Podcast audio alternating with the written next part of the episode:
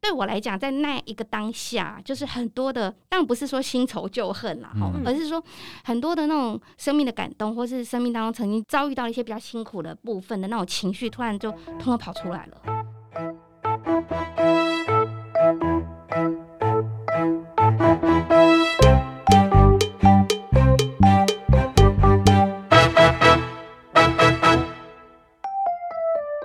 大家好，欢迎再次来到一本正经。今天我们再次邀请到了廖淑纯老师，上次有跟我们分享他的讲师生涯，那今天是另外一个主题。我是威南，我是若嗯何，我是淑纯老师，好可以叫我那 Stella。 Stella 老师今天想跟我们聊什么呢？跟大家稍微介绍一下。今天要聊我另外一个教学的重点项目，就是用手指头画粉彩，也就是台湾还蛮多人知道的和谐粉彩，以及它衍生出来的一些创作。啊，那为什么会特别想要邀请 Stella 老师来聊这个主题呢？主要是因为我们上了关于植雅的课程之后呢，我们发现廖淑纯老师他其实有很多很多领域，他其实都有参与到。那特别是粉彩这一块，他有帮我们上过课，相当有趣，而且对于现代工作上是有一种舒缓效果的。所以我们想要特别邀请老师来聊聊看这一块的发展，关于他个人的发展，还有在他工作上的运用。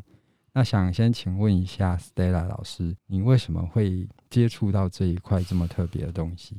其实接触粉彩有一点意外哎，对，因为我是先接触用色铅笔画直觉曼陀罗，嗯，对，然后我是在台北接触到曼陀罗的部分。我回来台南的时候就开始设法在教曼陀罗，然后教了教了之后呢，就发现我有个朋友，他竟然去学了和谐粉彩的证照。这是日本的证照，当下我做了一些研究啦，那、也去参加他的体验课，然后做了一些研究之后，我就觉得，哎，这个东西还蛮有趣的。这是二零一九年年底的事情，然后我发现那个时候，二零一九年年底，台南教学的人并不多，所以我就主动跟我这个朋友说，我来跟你学证照好了。那学完之后呢，可能我这个朋友比较会讲话吧，他就一直夸我说你很有天分， 然后我就觉得哦，原来老师说我很有天分，那我就开始就呃投入比较多的时间去学习。所以其实从二零一九年的年底到现在，我前后跟过九个老师学习，哦对，包括有日本的老师，当然日本老师我是用线上学习，然后自己的学习跟练习，还有研研发自己的作品，应该有画超过一千张吧。后到后来就没有去数了啦，刚开始会去数啊，累积一百张，累积两百张，但今年就不数了，因为就是很多张作作品这样子，包括练习的作品，对对对，所以我觉得我当初有点误打误撞，但是后来学学完拿到证照之后，开始来教学，就发现哎、诶其实真的蛮疗愈的，因为它只要用手指头去沾粉彩条刮下的粉，然后嗯就算是不用任何的工具，也可以创作出非常美丽的作品。二零一九年底到现在，那其实时间不到两年，还还没有很长，可是你的作品已经很多了，而且蛮成熟的。可对见你应该蛮用心在做这一块的。对，就是我还蛮投入，当然也要拜这个疫情之赐啦，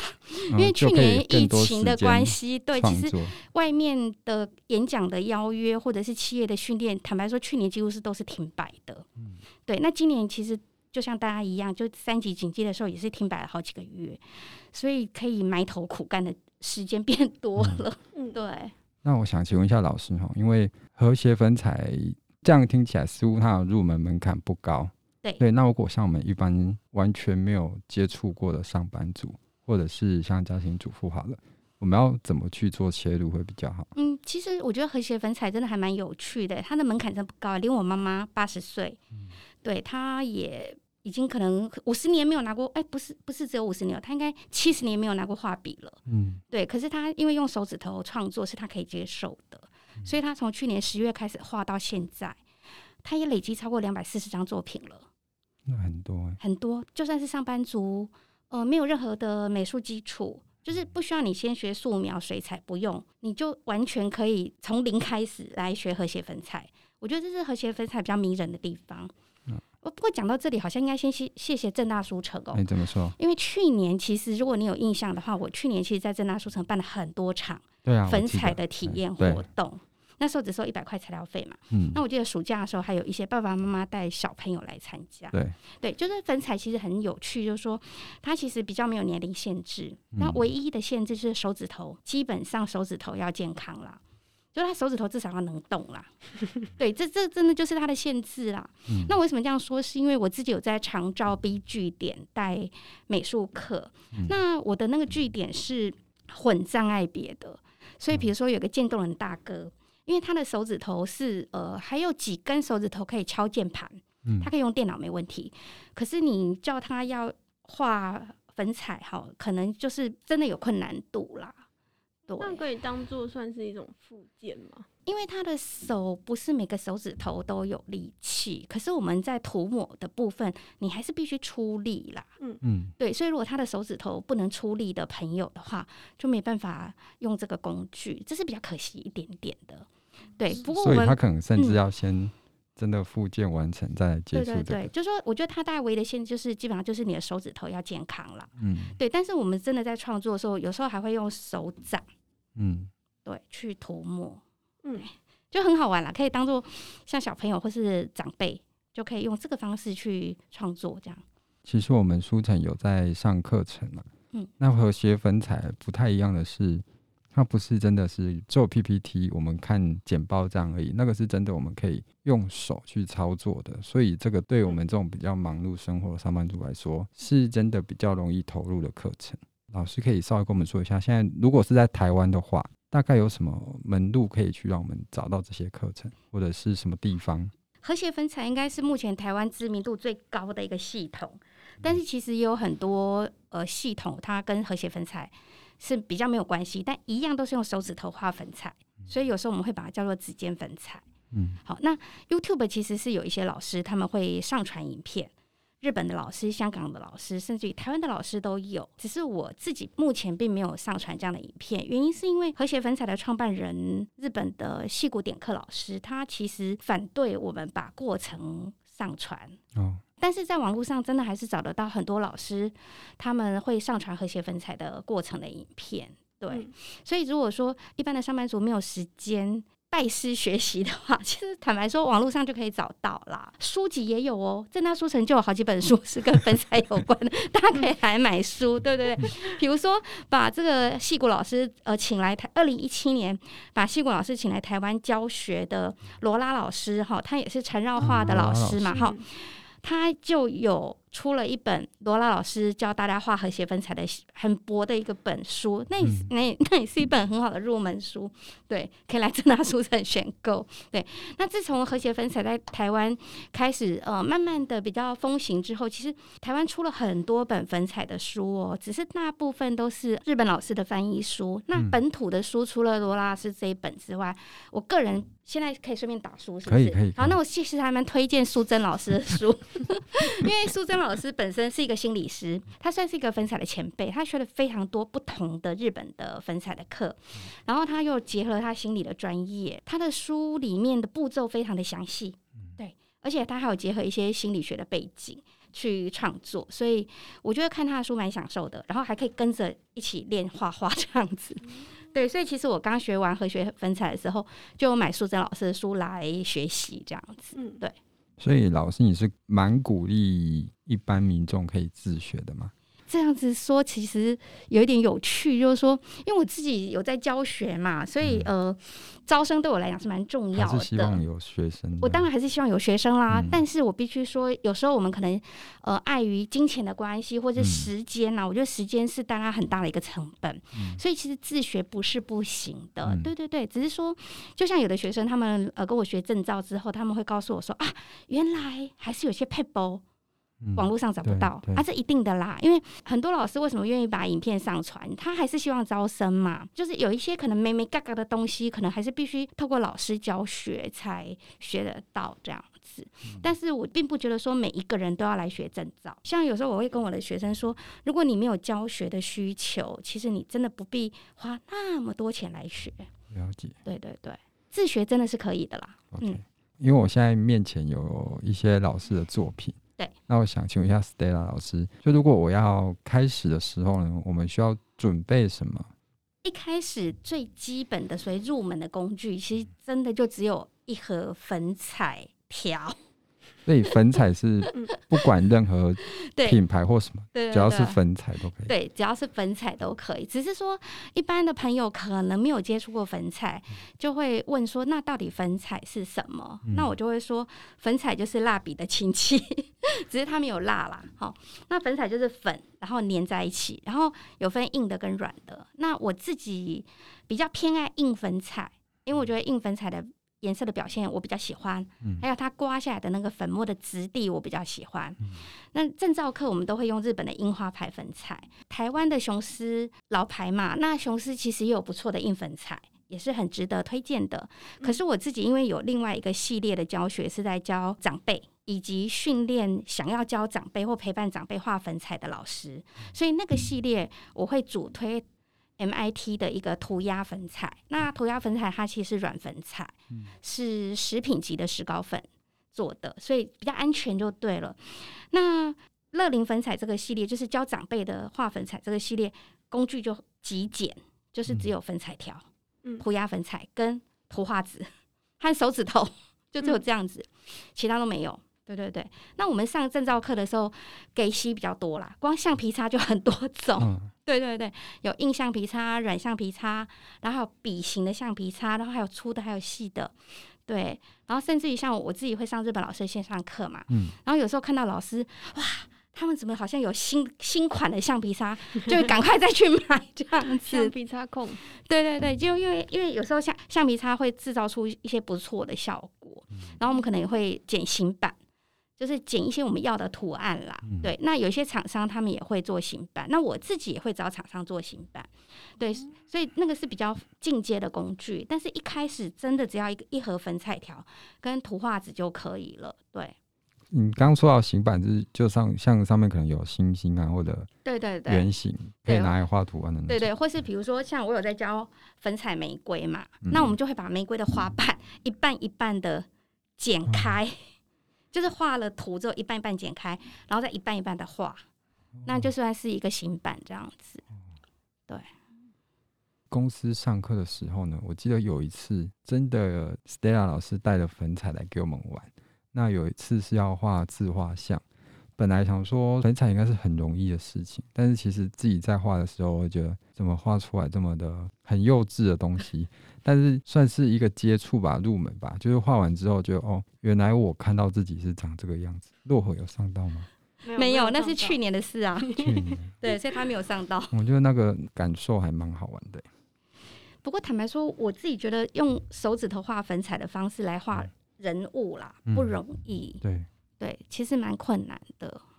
是风景上比较好表现。我觉得风景应该会比较好表现，而且传统美术的，应该说传统美术的老师，他们也会用粉彩条来创作，只是他们基本上是直接把粉彩条拿起来画。哦，那刮粉用手指头去沾，只是占他们创作的一个很小很小的比例而已。可能是修饰或者是在嗯做对什么对用。对，可是，在和谐粉彩里面，可能百分之九十五到百分之九十九都是用手指头去涂抹的，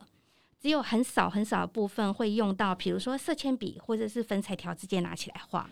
诶，对像我，因为我以前有学过一些美术，对那我就是用粉彩条直接画对上去，对，因为这我就也很是传统的方对式。对传统的美术或者是传统的哦设计的学生都是这样子去使用它的，因为我是用粉彩条去画之后，然后再用手指头去把它抹晕开，这样嗯对不对？嗯对，所以这个可能是和谐粉彩跟传统美术在运用粉彩条这个材质上面比较不一样的地方。嗯所以我自己的学生其实也有在学校教书的美术老师，嗯对他们也觉得说，诶，这个用手指头创作的方式，呃，就是不太一样。因为以前可能就是像你讲的，是嗯粉彩条先直接画，对对对，然后手指头再去把它涂抹晕开，是一小部分而已。对，嗯可是和谐粉彩原则上都是用手指头去画的。我以前画图，因为我是我本科是读设计的，要画图，对，我们也是有一种方式是用水笔沾粉彩哦去是画出嗯来，是所以是，画出来有点像手指头的效果，但毕竟它是是笔画对，画出来，而且它你还又是沾笔了水，对不对对对对，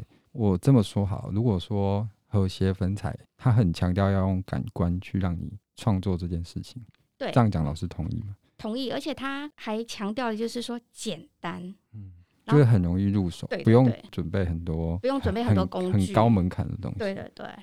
对，哎、那我想问，就是和谐粉彩它的名字核吗？心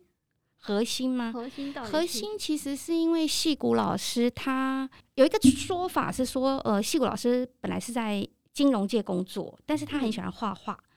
可是为什么会创办和谐粉彩这样的一个艺术形式？是嗯因为他的太太生病，然后他在陪他太太的过程当中，其实陪病是辛苦的事情，他就拿粉彩来画，然后嗯画了之后，他觉自己也觉得得到疗愈，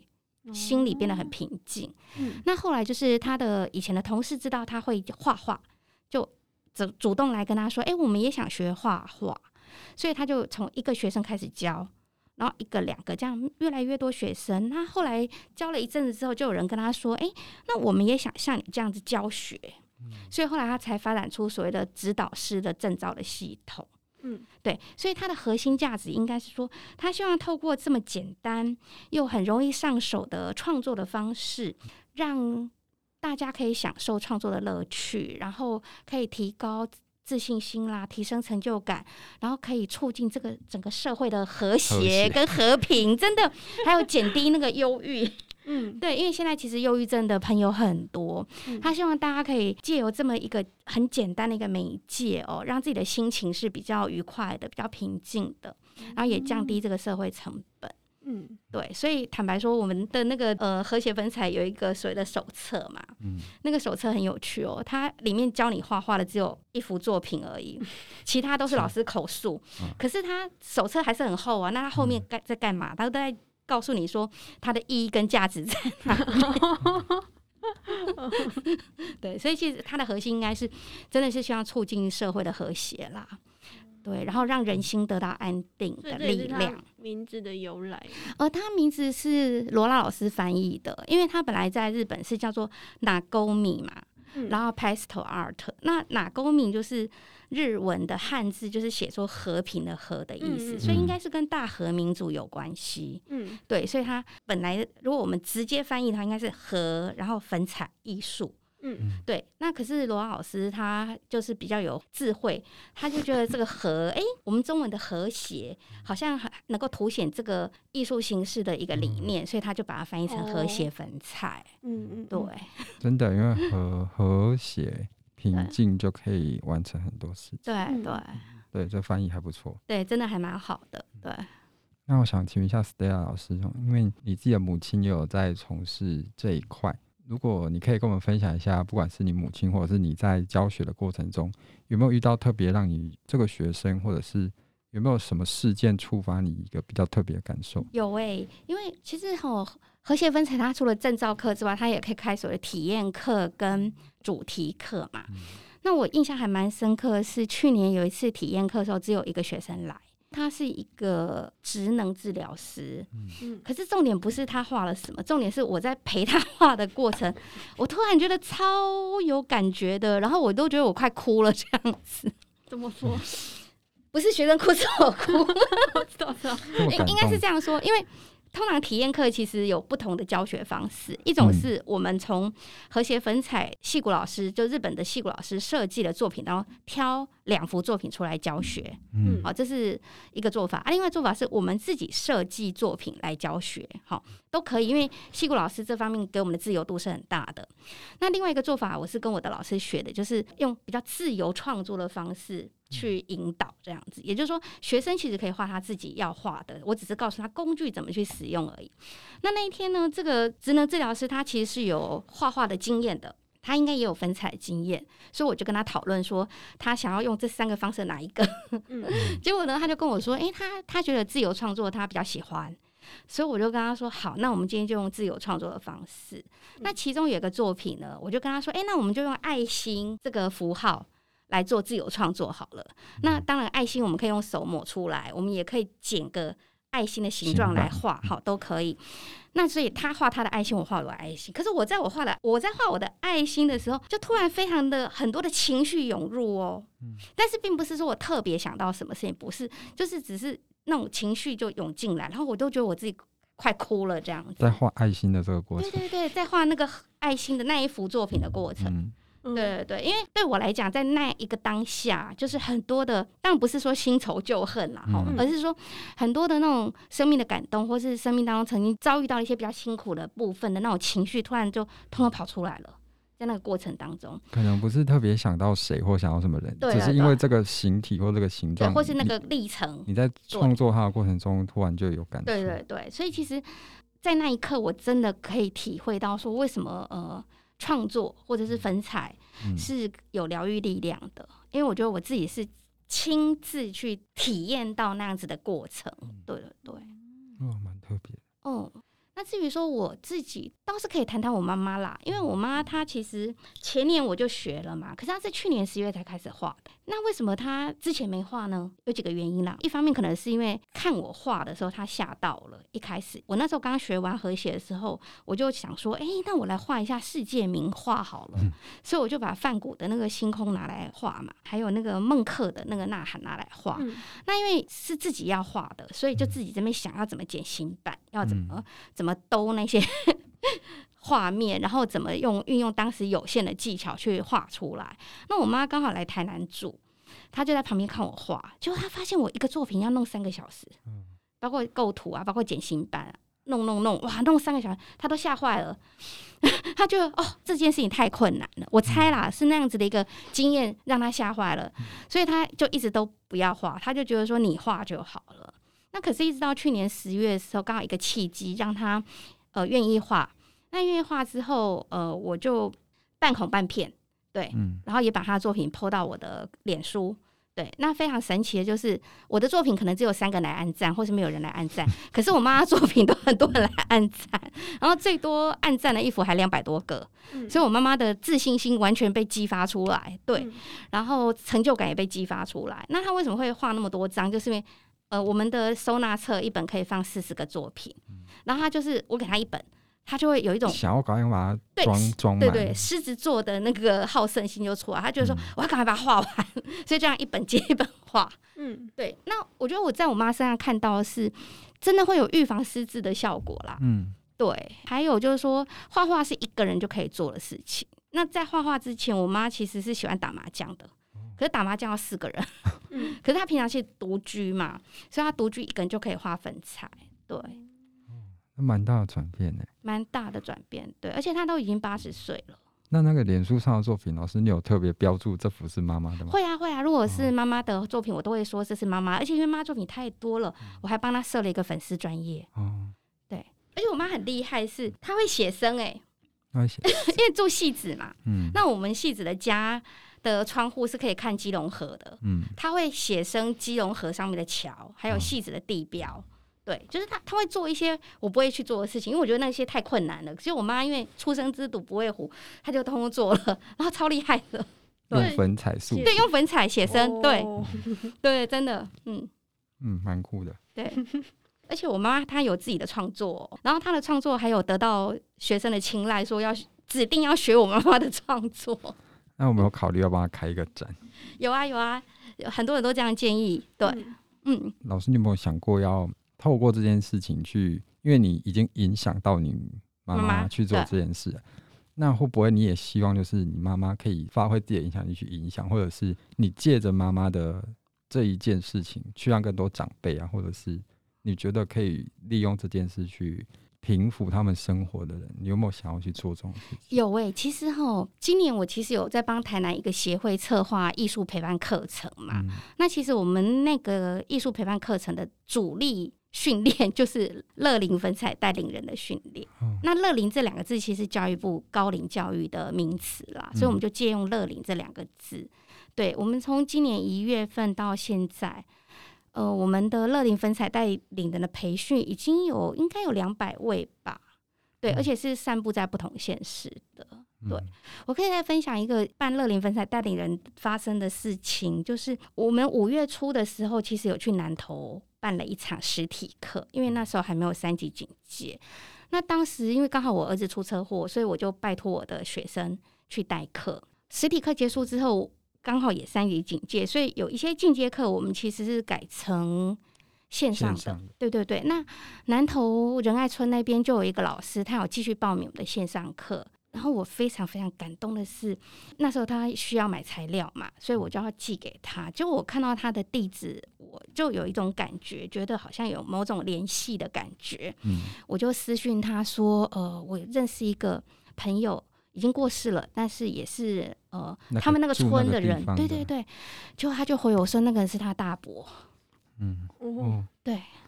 因粉才结缘，”对对对对对对，所以我就觉得很不可思议。嗯对，然后也因为呃办这个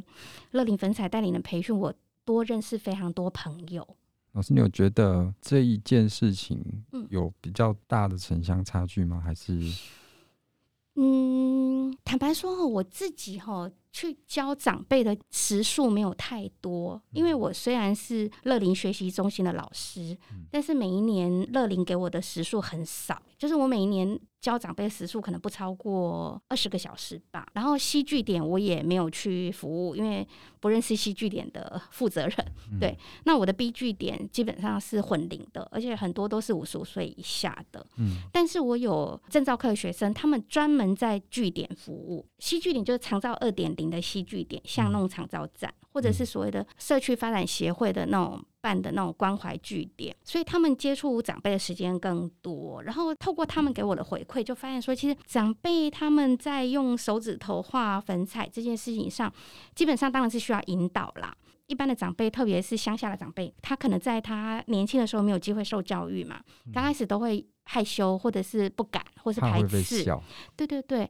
那就是需要老师有耐心，还有去引导。那经过耐心跟引导之后，其实嗯，他们都会还蛮喜欢的。而且用手指头画图这件事情，失智长辈也可以做，所以其实是我还觉得蛮蛮棒的一件事。所以就是蛮希望很多人会愿意来接触粉彩啦，不见得像我们一样去教学，可是可以在家里陪长辈画。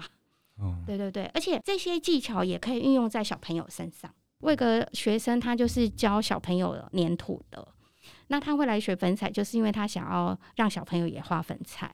对，是个很适合全龄发展的。对对兴趣对对对，全龄粉彩。 那如那如果我们撇除掉嗯年纪好了，对老师，你觉得有没有性别嘛，也不是性别，就是你有没有觉得 特别嗯哪一个领域或方面的人非常适合来做这件事情？嗯、应该是这么讲啦，就是医疗工作或者是嗯助人工作、辅导老师，其实都还蛮适合的。哦，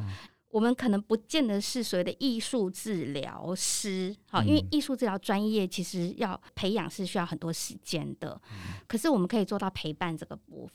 嗯对，那陪伴的话，应该人人都可以做，只是长辈的部分是这样。我觉得像我妈比较不容易是，她一个人独居，她会一个人画，嗯可，是蛮多长辈是需要陪伴， 就需要有人陪着他们去创作。而且很多长辈会可能会觉得哦很麻烦，今天又要准备那个又要准备那个，然后就中断，可能少了一点点陪伴的过程。嗯，，对，所嗯以呃，我觉得陪伴还蛮重要。那另外就是，我会还蛮想要推广这个粉彩的部分，是因为它的工具真的很简单啦，就是嗯粉彩跟纸就可以了。对，可能医护啊或者是嗯长照机构，我觉得真的很适合做这一对块对耶，对，就是可能有辟一个教室或者是什么地方，不管我可能也不知道可能有什么形式啊。可是如果我真的嗯导入这一块，不仅可以释放医护的压力，对，那对病患可能也有一定程度心灵上，我们不敢说治疗到他对对们，对但至少心灵上有比较好的感受。对。而且其实如果我们以中医的观点来看的话，嗯，手指头其实有非常多的穴穴道道，对，嗯所以我们用指尖去指腹啊哈、去涂抹的时候，其实是有一点刺激穴道的作用。而且哦，其实画画本身是一个高度用大脑的活动，所以它其实可以活化大脑的，所以预防失 智。脑有在动就比较不会对对坏。对，可以预防失智啦，是真的。嘿，又要帮正大书城打书哦，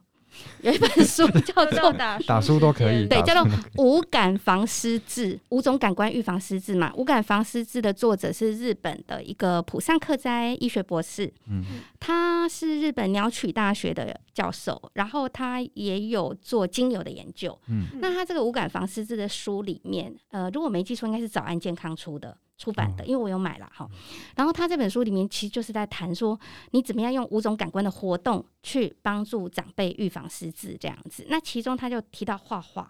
是一个嗯高度用大脑的活动，是很值得推荐的。而且它又有色彩的刺激。对啊，它不只是触觉，它视觉也有。对，说不定你画画那个笔触的声音也是一种听觉。对，然后如果说你还有放音乐，或是你还有搭配一些环境的扩香、精油等等，嗯它就真的有五感在里面了。对，我们桌上现在这些作品，其实它的线条还有构图都蛮成熟的欸。想问一下 Stella 老师，你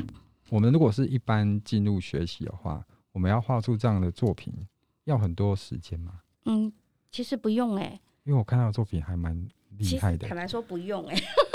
我为什么这样说不用？是因为呃，在传统美术是不是有一种学习的方式叫临摹？嗯嗯哦，那其实粉彩的教学也有这样的教学方式，就是临摹，就是临摹呃老师已经设计好的一个我们叫做教案，那透过临摹其实就可以把这个教案画出来。嗯那差别只是在于说，如果一点基础都没有的话，他可能要画这个一个比较复杂的教案，他可能要画很久。那如果说已经有一点基础的话，那他可能学习上会比较快一点。嗯大概差别是在这里啦。不可否认，就是说，毕竟它还是一个艺术嘛，所以如果是比较进阶的一些技巧的话，可能它会搭配不同的纸张。对，哦所以像我刚刚提到说，我跟了不同老师学嘛，所以我们会用到很多不同的纸张。举例来讲好了，我最近在最近拿到这个日本有一个海讲座，就 Ocean Coast，它全部都在画海啦、海滩、海浪的呃导师的证书嘛。那这个日本老师他的他所用的纸就不是一般的图画纸，嗯我们在做和谐粉彩的时候，因为毕竟它是一个比较半静态的活动，对，你有没有比较建议的可以搭配的东西？例如音乐啊，或者是音乐是应该很适合啦。嗯而且坦白说，其实日本的戏骨老师他自己在教学的时候，他有一些特定的作品是配合特定的音音乐。对，举例来讲好了，画金字塔的时候，戏骨老师搭配的音乐其实是喜多郎的《丝绸之路》。可是因为你们很年轻，我不知道你们有没有听过《丝绸之路》，因为在我很年轻的时候，三十年前那是非常流行的电子音乐，也是 NHK 呃纪录片的主题曲。对，或是说，好嗯、对，就类似这样。 好了，再举个例好了，因为这这个你们就应该可能有听过，就是呃，有一个作品是味道，然后那个味道是画柠檬，但是嗯抽象画。嗯，那以前呢，我只知道苏慧伦的《Lemon 嗯 Tree》，就那首英文歌嘛，哈。但是后来我的学生，因为他比较年轻，他就跟我说：“老师，现在有流行米津玄师的柠檬 啊！”我才知道原来有日本的米津玄师的柠檬还上红白这样。嗯所以后来我在教这幅画的时候，就不是画 lemon，不是放那个 lemon tree，就是放那个米津玄师的柠檬。嗯哦就跟着时代走。对对对对，所以我也会从学生那边得到很多养分。在嗅觉上呢，因为我们刚刚有提到精油，Stella 老师好像也有接触到精油这对，一如果块。如果是在我自己的工作室啊，我就嗯会扩香。但是如果是线上课就比较没办法， 嗯对，因为像今年三级警戒之后，其实蛮多课程都改成线上进行，这时候可能只能请学生，如果他身边没有精油的话，他可能用想象的吧，或者是用一些现成的、啊，比如说像我礼拜五去 B G 点教学的时候，我就在嗯我们社区采了很多金桔哦，带去那些让花学员闻，嗯哎、然后有一个学员很厉害哦，他不怕酸，他把整颗金桔都吃掉了。哦哎，他这样就达成五感嘞，对，还有味味觉，觉、然后嗅嗅觉触觉触觉、视对觉、听觉，再放音乐的话，对，在放音乐的话，对，诶，那我想问一下，是就是因为老师刚说老师的妈妈是半红半片，对。那我比比较好奇这一点，就是比如说，假设你喜欢一个乐团，然后你想要让别人喜欢上他们，最好的方法就是选一首他们最好听的歌，然后给那个人听的话，他说不定就会喜欢上。你说你妈妈一开始是不太觉得有点难，或是怎样，就是有点拒绝的感觉。那你当下那时候你是给他看这些画呢，还是你请他画一个东西，还是你让他临摹？其实是因为他去年开刀，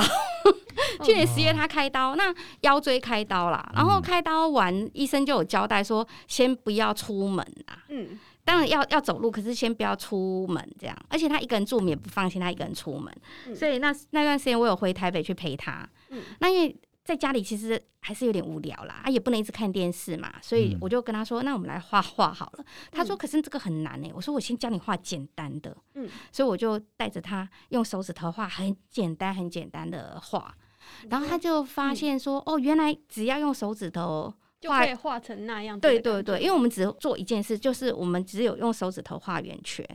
哦，对。可是透过圆圈的组合，就可以画出很漂亮的作品。哦，对，所以我妈就嗯开嗯始嗯觉得说，哦，原来不是她以前看我画的那么难，就这是他样可能觉得那个完成品是很难的，要可能要花好几个小时。对对，对。后来她发现没有那么难，就是嗯，对对。可是我妈很厉害，她后来其实和谐分彩有分准指导师跟正指导师的课嘛。那嗯其实我妈后来把准指导师的课都上完了，所以我也帮她申请了一张证照。所以，我妈其实也具有嗯她教是学的有资格了，对。嗯哦，所以我其实有在想，如果有机会的话，我其实蛮想带我妈一起出去教学的，就请她嗯当示范，示范助给大家教看。对嗯，所以我有一些学生他们就会叫我妈学姐。，学姐，这样感觉比较有也有比较有信服力吧对对就是对一个长辈这样子。对对对。哦而且我妈有时候会挑剔我说：“你这里画的不好，你应该怎么画 出塞啊！？”对对对，我看到这里有一幅作品是草莓蛋糕。对，我们在画这个粉彩的时候是全部都是粉彩，没有其他素材的吗？嗯、我看一下这一幅哈，因为这个是一个日本塔库老师的作品，嗯，那他的作品会少量的使用到色铅笔，因为我觉得很厉害的是，我们草莓切开有剖面那个白白的地方，就连这个都表现得很仿真那欸。个白色部分是用橡皮擦擦出来的。哦，那很厉那个害欸。蜻蜓牌有一个很细很细的，全世界最细的笔橡皮擦擦出来的。哦，全世界最喜对对对，那真的蛮厉害的。那这个是有加一些哦这个哈感觉是很像 树叶，这个是戏骨老师的一个特别的技巧，就是用胶带把粉粘起来，但是它是用很快的撕胶带的方式创作出来的。哦然后它是要表现愤怒，愤怒，对对对。但是你会看到另外一张是有揉成一团的，嗯是我二嫂建议我的。就是说，我们可以先把纸揉成一团之后，再来上粉彩，更愤怒的感觉。 对，所以这个是加上我二嫂的建议，就是揉成一团，再开始创作。先把纸揉成一对对团，对，本来的创作就是用嗯胶带贴上去，再撕下来。嗯，去创造出那种被蹂躏的、 嗯，发泄的那个愤怒。嘿，和谐粉彩有一件事是，可能有海浪、山坡或什么，但是在那些比较没有形状的形体中，会出现一些几何图案，是特别有呃，你可以给我看，呃，是哪一种图案？因为有些图案就是纯装饰啊。草莓蛋糕旁边这里有一个山坡。对，那山坡其实就是比较没有固定形状对的，对对对对，彩色山丘，对，那里头又有很多形色状块很。明显的几何图形。对对，想知道这个是和谐粉彩很常用的手法。手法吗？还嗯，是这个比较不一算定是塔库老师他的延伸的作品啦。嗯对对对，因为日本他们其实有一些粉彩老师，他们学了和谐粉彩之后，慢慢的发展出自己的创作。嗯，对。因为我觉得这种图形啊，就在整幅画里面看起来会让这幅画有另外一种神秘，是神秘感。对我来说是是神秘感，但是你会觉得在视觉上有不止只有接收到很漂亮的粉彩图案，我好像可以知道这个创作者要跟我说什么，或者是是这个形状在这里代表是什么意义。其实塔库老师他之前有跟我讲过说有机会可以多观摩教会的艺术哦或是教会的建筑。玻璃玻窗啊、柱对柱子什对，么因为那其些实嗯宗教的建筑或是宗教的艺术品是可以给我们很多灵感的。哦，对，那今天时间比较少，很可惜，我们觉得好像才刚聊到一半呢。不会啊，我们可以下次再来录啊。对啊， 啊，反正那我也住哦我们台这个南嘛系。列就把它当成和谐粉彩无 限延伸。今天是第二 集，今天这集主要是请 Stella 老师大致介绍一下和谐粉彩的入门，还有一些延伸，还蛮简单跟容易聆听的分享。那我们之后会继续跟 Stella 老师有一些比较特别的职人分享。好，那我们今天就先聊到这边。好谢谢老师谢。谢，谢谢大拜家拜拜。要鼓掌吗？哎按错了，你 剪之后掉。剪需要再配吧。好，